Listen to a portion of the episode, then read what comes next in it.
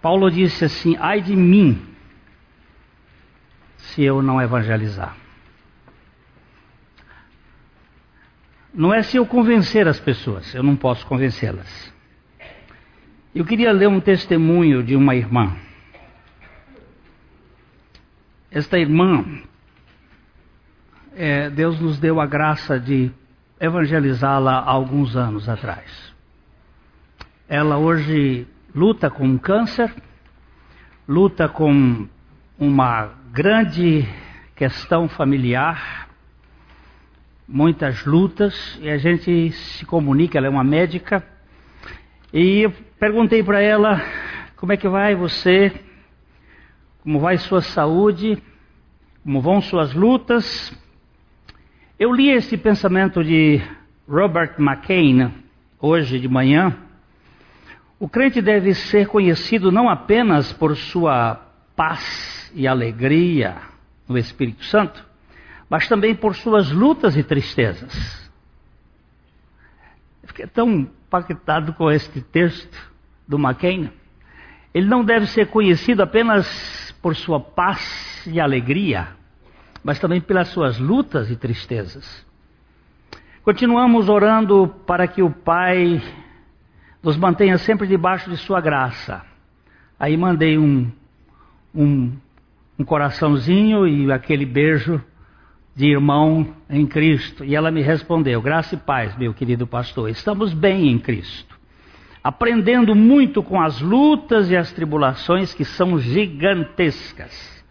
Ai de mim se o Pai não tivesse o amor por mim, certamente teria sido destruída neste momento.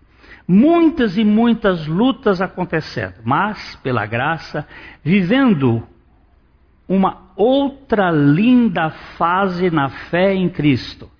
Isto é maravilhoso. Como é bom ser livre nele. Como é bom sermos libertos de nós mesmos. Como sou miserável e vivia uma vida medíocre, Cristo é nosso tudo. Cristo é nossa vida, nossa alegria, nossa salvação. Certamente que nunca viveria isto sem necessitar ser espremida, entre aspas, na moenda do seu amor. Não.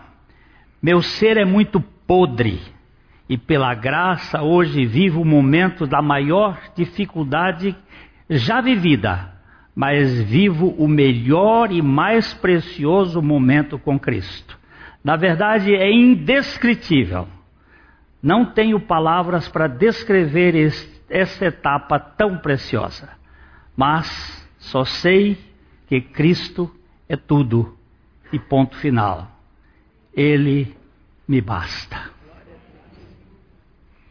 Isto é, isto é fogo que, que não apaga, vem da chama, da chama eterna.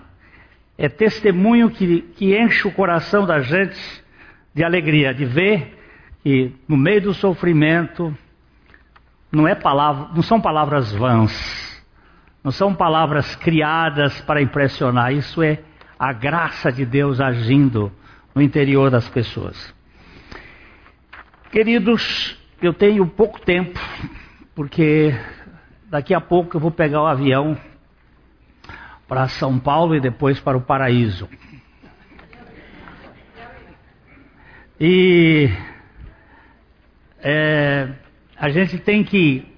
Este é o quinto, a quinta abordagem que nós estamos fazendo sobre as contribuições, sobre a, a mordomia cristã, sobre o privilégio que temos como ah, cristãos de participar da obra de Deus aqui na terra. Nós vamos ler é, Provérbios 11, 24.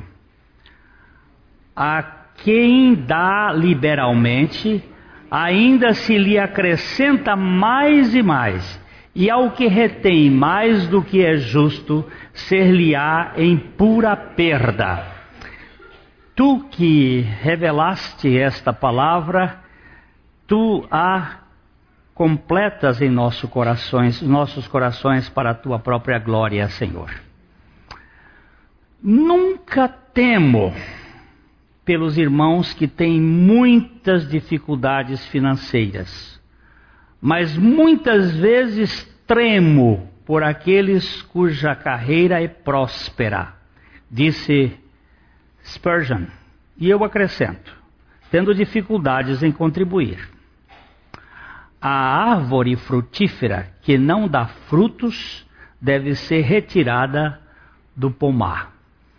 Isso foi Jesus que tinha uma conta uma parábola de uma figueira que não dava fruto, veio o outro ano, não dava fruto, não dava fruto, e aí ele diz: arranca, joga fora.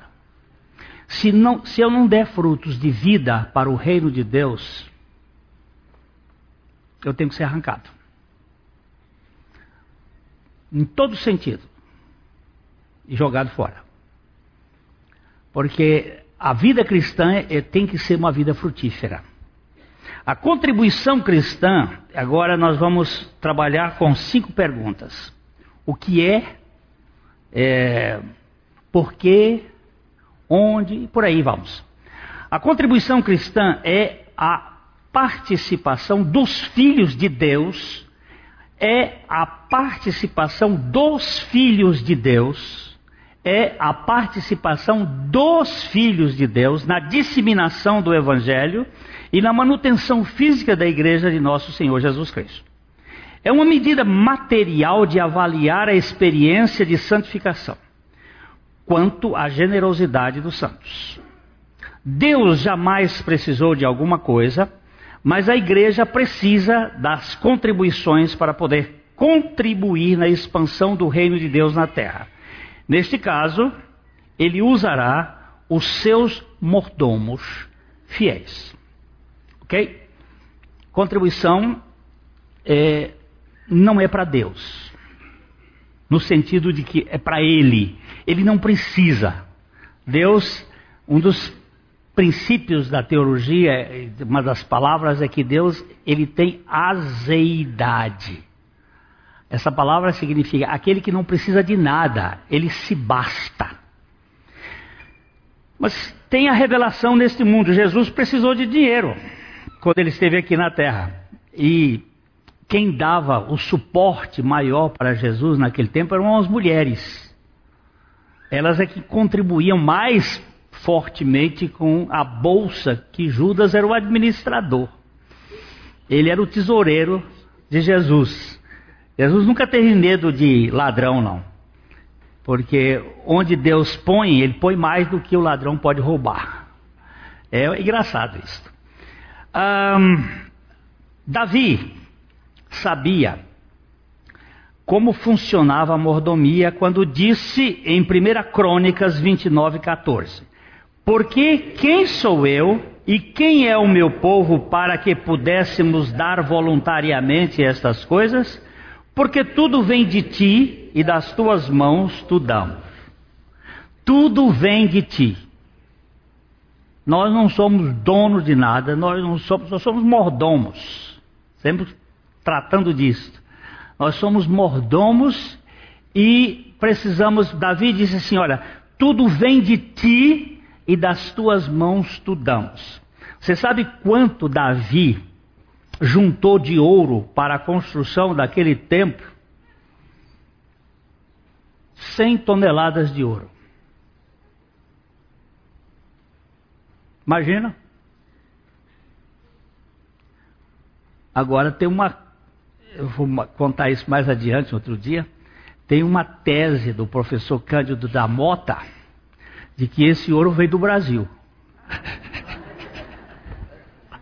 É engraçado. Ele estudando a questão de Ofir e estudando os fenícios no Brasil, e os fenícios estão aqui no Brasil desde. Tem lá no Piauí, tem as. Lá em Piracuruca, Piripiri, naquela região, tem sinais dos fenícios. O professor Varnagen, da Alemanha, que esteve no Brasil, estudou esse assunto, ele foi descobrir a presença dele desde de, de, de uh, mil anos antes de Cristo, que corresponde a esse período. Olha, a história do pão de açúcar também, mas tem umas coisas aí interessantes que eu não vou discutir se é, até por, por brincadeira se pode fazer. Eu até escrevi que os caminhoneiros estavam fazendo aí umas coisas é, de, bem do Brasil, porque o Brasil está sendo explorado desde anteriormente, não é? Mas o que eu quero chamar a atenção dos meus irmãos é que nós não somos donos de nada, tudo vem de ti e das tuas mãos te damos. No despreendimento para com as contribuições, o Senhor irá trabalhar com nossa avareza, que nos aprisiona em nossa falta de visão espiritual, e o medo da falência no futuro. São duas coisas: a falta de visão e o medo de você ficar pobre. Ele vai trabalhar com isto. Muitos não são generosos porque a posse os possui este modo consumista os cega, uh, os suga e o medo de ficarem pobres os deixam cautelosos, calculistas e claudicantes na fé. E se eu der e ficar pobre? E se eu der e perder tudo?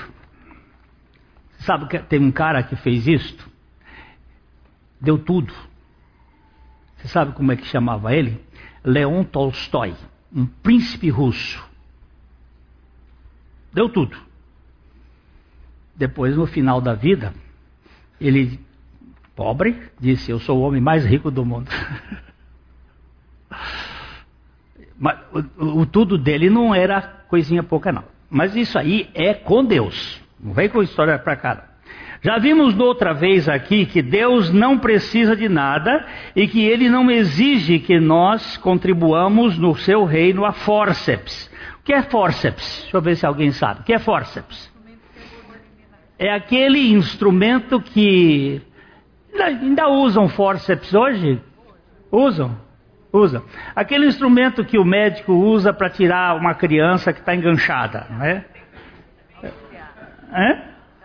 para auxiliar na tirada da criança que está enganchada. Aí você, a força, quer dizer, o negócio é meio, né, puxar a criança. Deus não usa isso na contribuição. Nem motivações. Aqui os estudos têm como vis, visam a consciência e não a, a, é, fazer uma espécie de lavagem cerebral em ninguém. A contribuição cristã será sempre voluntária e nunca será vista como uma propina que os empresários pagam aos administradores pelos contratos vantajosos, nem uma gorjeta dada pelos serviços que já que foram prestados. Eu, eu trabalhei num outro estudo sobre propina e gorjeta. Propina você dá para poder o empresário, o empresário dá para poder conseguir do governo bons negócios. Então a gente diz, eu vou contribuir com Deus para que Deus me abençoe. Tira isso da cabeça. Não é por isso. Aí, não, aí entra a ganância. E Deus tem que trabalhar com a minha ganância. Eu sou ganancioso. Eu preciso da cruz nessa ganância. E ele também vai trabalhar com essa ideia de eu não estou dando porque agora ele me abençoou, eu vou dar uma propina, vou dar uma gorjeta para ele, vou dar o que eu dou para o garçom no final da, da, da janta. Não é isto. A contribuição cristã não tem nada a ver com essas coisas. Culto cristão é sempre um culto sacrificial, vivo e voluntário. Não há culto morto que não custe nada. Por causa da morte de Cristo, nós oferecemos um sacrifício vivo, santo e agradável a Deus, que é o nosso culto espiritual. Como disse Joseph Peirce, não se requer nada menos do que o sacrifício vivo, não um empréstimo, mas uma doação, não um compromisso, mas um sacrifício, não o que temos de pior, mas o que temos de melhor, não uma oferta morta, mas viva. Cada gota do nosso sangue, cada grama de nossa energia, cada batida do nosso coração, tudo precisamos oferecer a Deus. Tudo. Tudo é do Senhor. Segunda pergunta: por que contribuímos? Por uma gratidão eterna e porque é um grande, uma grande honra participar na expansão do reino de Deus neste mundo. O sinal do amor que professamos pelo Evangelho da Graça é a medida do sacrifício que estamos dispostos a fazer para ajudar o seu progresso. Não é um peso, nem um mero dever, é um privilégio e um prazer. Outro dia alguém chegou para mim e disse: Ô oh, pastor, desculpa eu usar o seu tempo para esse, esse coisa que eu queria, o senhor gastou o seu tempo. Eu digo: eu não tenho tempo. Eu tenho uma agenda pela misericórdia de Deus, é dele, tudo é dele. Nós não estamos. Se eu não posso fazer, porque tenho outras coisas dentro da agenda, mas a agenda é dele. Não tenho tempo, não tenho dinheiro, não tem nada, tudo é dele. Não tenho vida.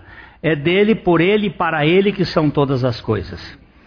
Não contribuímos para ressarcir um prejuízo, mas porque fomos alcançados por uma tão grande salvação.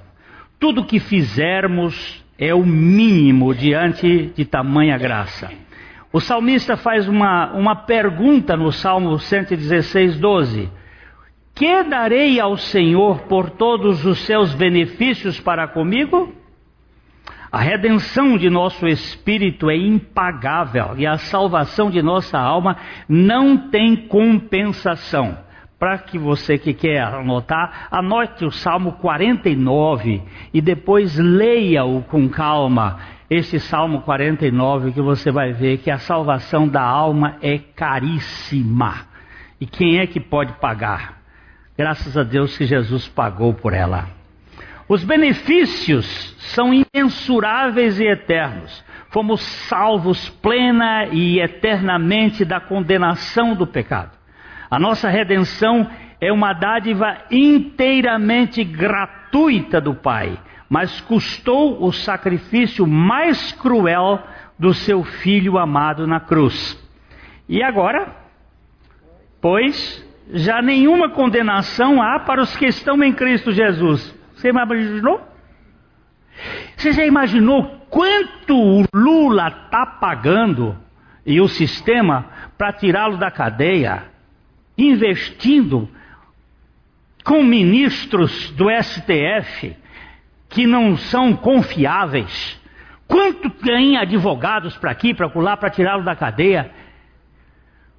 Quanto o mundo está hoje investindo para tirar aqueles meninos daquela, daquela caverna? Que a, a, essa noite eu não conseguia conciliar o sono porque eu tenho claustrofobia, pensando naqueles meninos naquela caverna. Quanto está sendo feito? Já furaram 400 metros, mas tem um quilômetro e meio, um quilômetro e 400 metros até chegar à caverna. Para trazer alguma esperança, porque são quatro a cinco meses aquela água baixar. E algumas daquelas crianças já estão com astenia muscular. E eu fiquei pensando, meu Deus, Jesus entrou neste mundo, invadiu o território do diabo para me saquear de lá, e eu acho isso pouco. E fico com essa cara de Madalena arrependida. Não, eu não sei. Meu Pai do céu, oh, como eu vibrei quando a seleção perdeu. Sinceramente, eu estava no princípio torcendo, mas quando eu vi aquela sulapada, eu disse assim: foi bom, para nos des, desmontar dessa ideia de que isso aqui é a nossa fonte de alegria. Eu vi um silêncio sepulcral depois do segundo gol.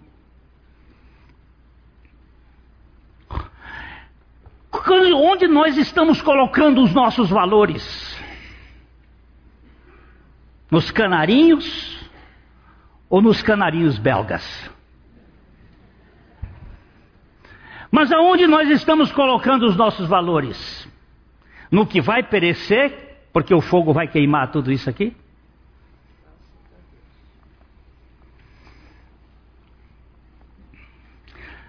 Já nenhuma condenação há para os que estão em Cristo Jesus. Meu Deus, eu estou liberto de condenação.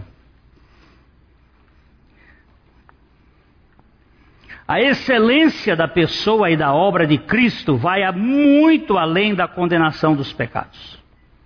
Vamos ler é, Colossenses 1, 13 a 14. Ele nos libertou do império das trevas e nos transportou para o reino do Filho do seu amor, no qual temos a redenção, a remissão dos pecados. Você sabe o que é remissão? Doutor Fernando, remissão. Perdão, com dois S, perdão. Remissão. Não tem. Quanto você deve? Não devo. Quantos pecados Jesus perdoou ali na cruz? Todos. Todos quantos? Todos. Todos. Eu tenho a remissão dos pecados. E como disse William Temple, a única coisa com a qual o homem pode contribuir para a sua própria redenção é o pecado do qual ele precisa ser redimido. O que, que você entra para a sua redenção? Com o pecado. O que, que você tem para ser redimido? O seu pecado. E o que, que Jesus fez? Redimiu. Mas eu não sinto. Pois é, lamento. Você não vai sentir nunca. Ou você crê, ou você não sente. Eu não entendo. Também não. Eu creio. Nós vivemos pela fé e não pelos sentimentos. Além do perdão dos pecados e da libertação do império das trevas, fomos livres de um dos mais astuciosos inimigos astuciosos inimigos do contentamento. Fomos libertos de nós mesmos. O egoísmo é um mundo muito pequeno e apertado, habitado apenas por uma pessoa obesa. Quem é essa pessoa obesa? Eu mesmo. Eu. Uh, eu fiz um curso há many, many years ago, mais de 40 anos com Larry Coy, um pastor americano. Ele contou que a filha dele, eles mudaram de cidade, foram para uma outra cidade. A filha dele, é, pré-adolescente, um dia chegou para ele e disse: Papai, eu não tenho nenhuma amiga na escola. E ele virou e disse: Não diga isto. Você não é amiga de ninguém na escola. Não é que você não tenha nenhum amigo, é que você é muito centrada em você mesma. Você quer que as pessoas venham te servir e venham te buscar. Você é que tem que ir na direção dessas pessoas. Para de querer ser o centro do mundo e vá em direção às pessoas. Um mês depois, ela virou e disse assim: Papai, eu tenho seis amigas na escola. E ele disse: Mentira, você é amiga de seis pessoas na escola. É o caminho é aqui. Você saiu do centro e você foi buscar. Isso acontece também na igreja. Eu entro nessa igreja, ninguém me busca, ninguém me procura. Então procura alguém. Sai do seu lado de conforto, criatura. Vai cheirar o cangote de alguém por aí. E diz assim: Olha, eu estou aqui, eu sou gente. Mas a gente tem vergonha, tem medo, tem lá o sei lá o que. Isso aqui é só um parêntese. Porque não é uma coisa do dinheiro, da, da mordomia, mas também, também é da mordomia, sim. Alguém disse que o cristão é o ente mais livre do mundo. Contudo, em relação ao amor, ele é o maior servo. Não vive para si, vive para a glória de Deus e o bem maior do maior número de pessoas. Assim, que dignidade o serviço de Deus confere a seus servos. E aqui que reina o prazer, é aqui que reina o prazer indizível de se tornar um contribuinte que glorifique a Trindade. Terceira questão.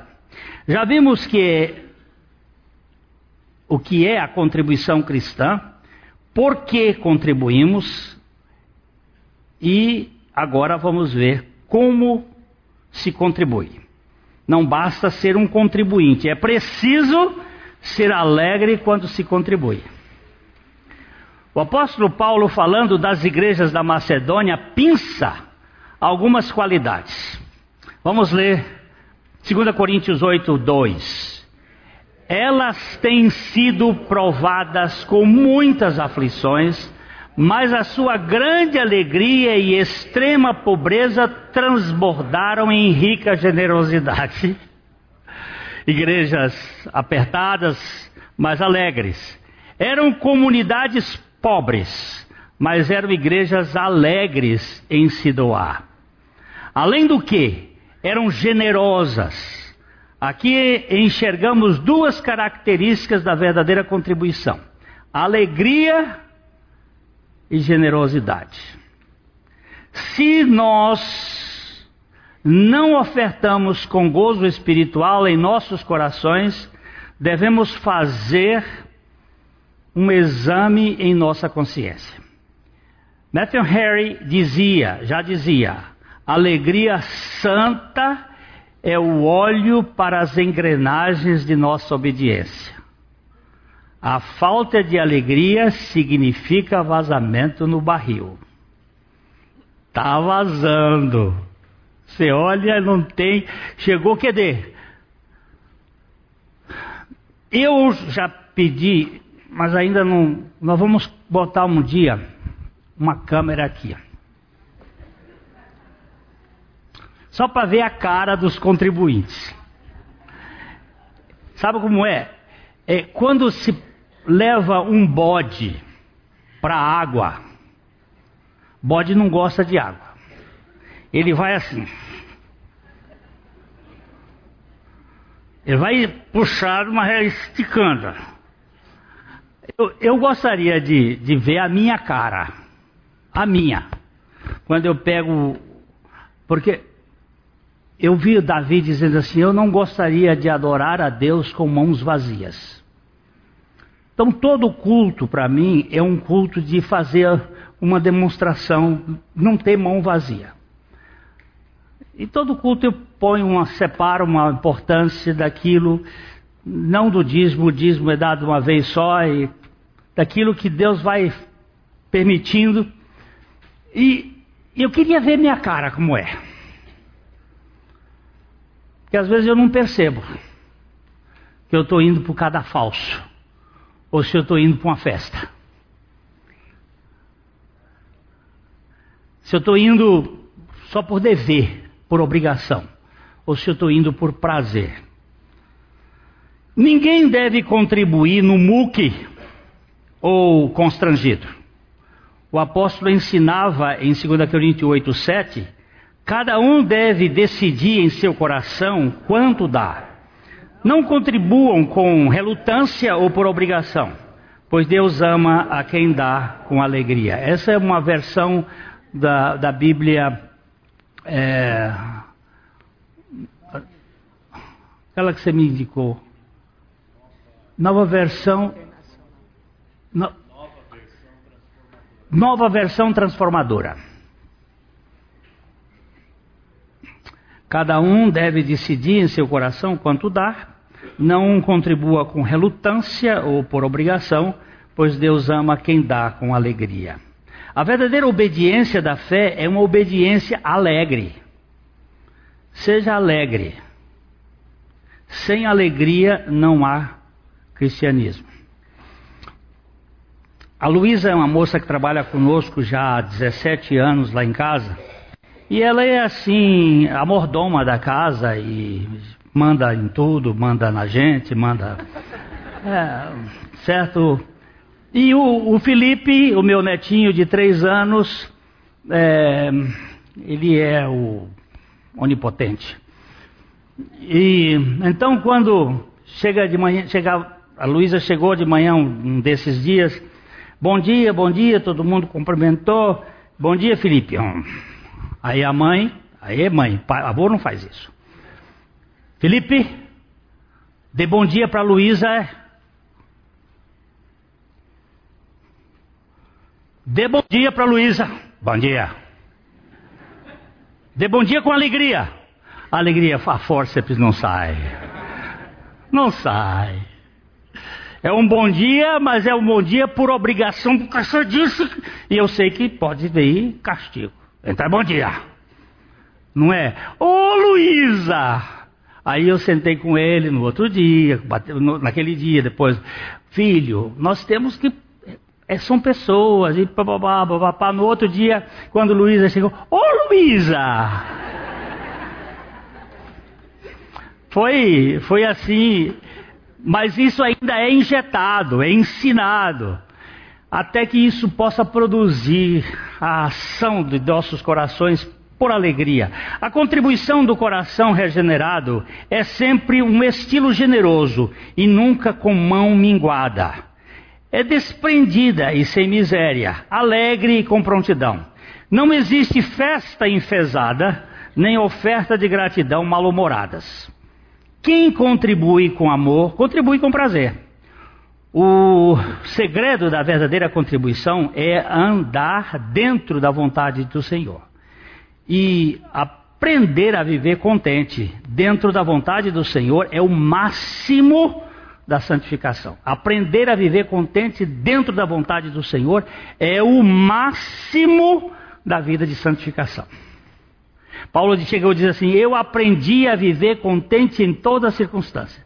Você está honrado e você está humilhado. Em todas as coisas eu tenho tido essas lições, esse aprendizado.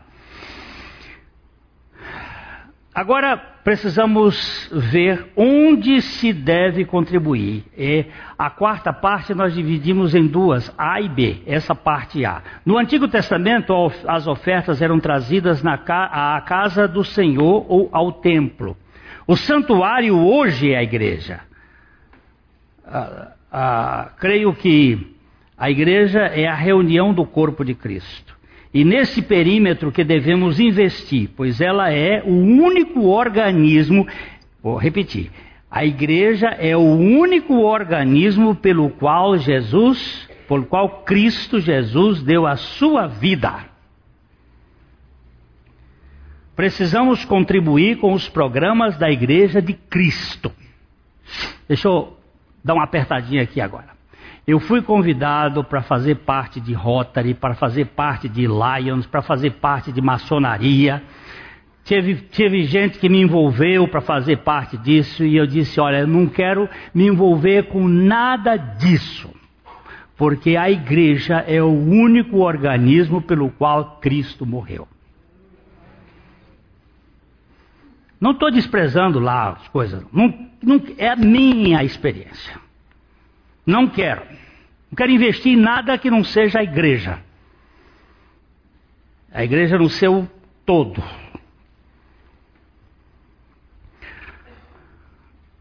Até dizer que meu pai foi um grande maçom. Foi grau 33 da maçonaria. Graças a Deus que no fim da vida ele deixou a maçonaria. Por causa do evangelho. E o evangelho chegou a. Meu pai era um religioso de primeira, diácono, pregador, gente de primeira.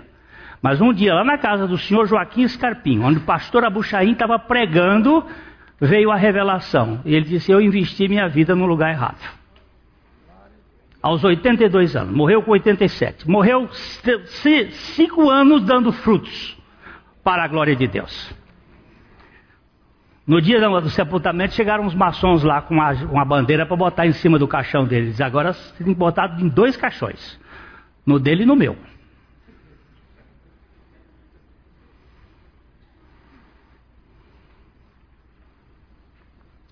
E eu falo isso de clube de futebol, porque olha, não, não é hoje.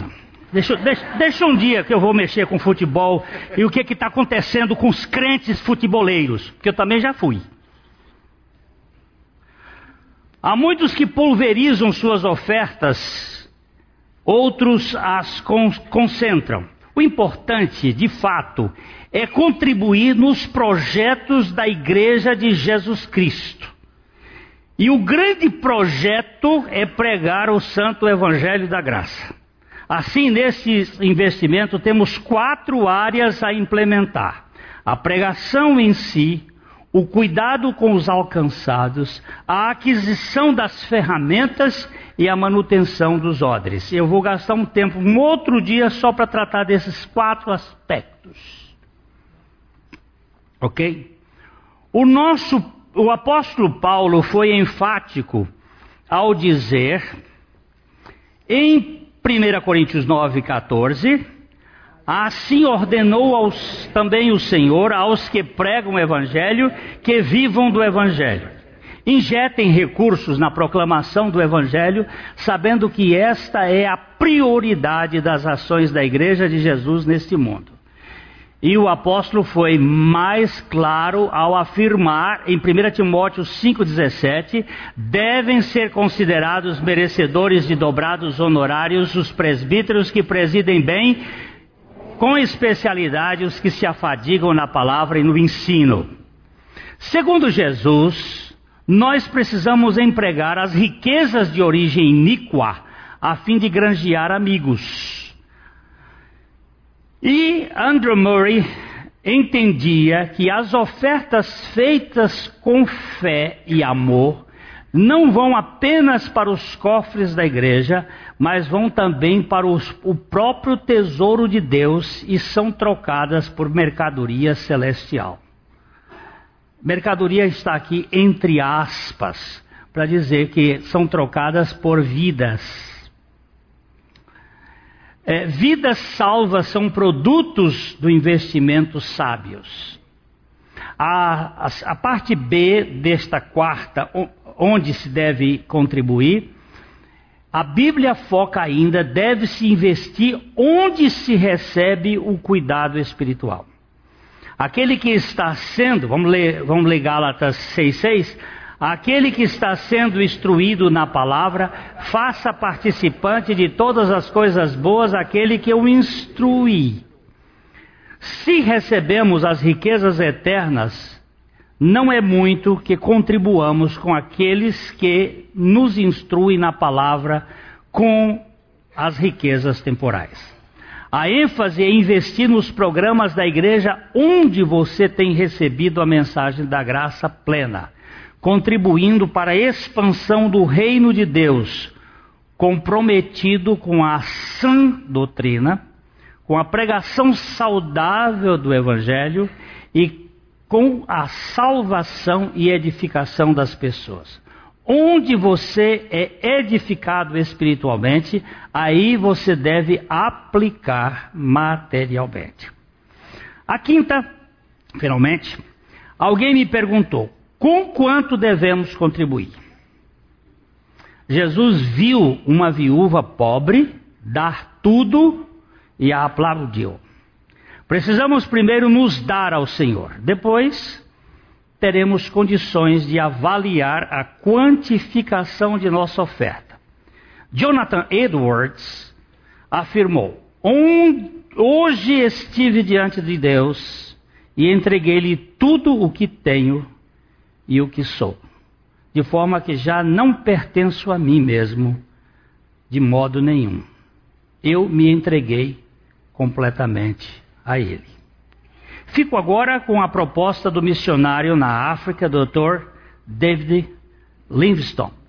David Livingstone foi um médico missionário na África que morreu entregando toda a sua vida durante grande toda a sua vida no ministério de salvação, de pregação do evangelho. Ele disse assim: "Não darei nenhum valor a qualquer coisa que eu tenha ou venha a possuir, a não ser que tenha valor para o reino de Cristo. Agora estou habilitado para saber discernir o quanto. Que o Pai nos dê a sabedoria de administrar os seus tesouros como bons mordomos da sua casa. Podemos dizer, como Ian Murray, somos incapazes de contribuir para a nossa regeneração tanto como de contribuir na obra do Calvário. Mas, por outro lado, somos capazes de contribuir para a exposição do Evangelho de tal modo que o maior número de pessoas experimente a mesma salvação que ganhamos pela graça.